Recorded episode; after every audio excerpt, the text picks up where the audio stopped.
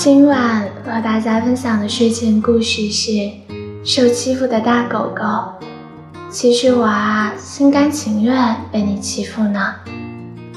我的朋友是条有着单纯眼神的大狗，却总被一只小猫欺负。大狗每次都默默承受。喂，你也太不中用了！我说，连只小猫都打不过。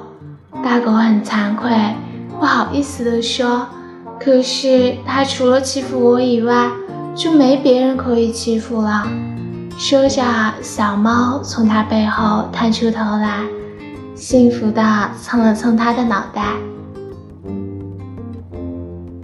今晚的睡前故事就到这里啦，晚上早点睡，晚安。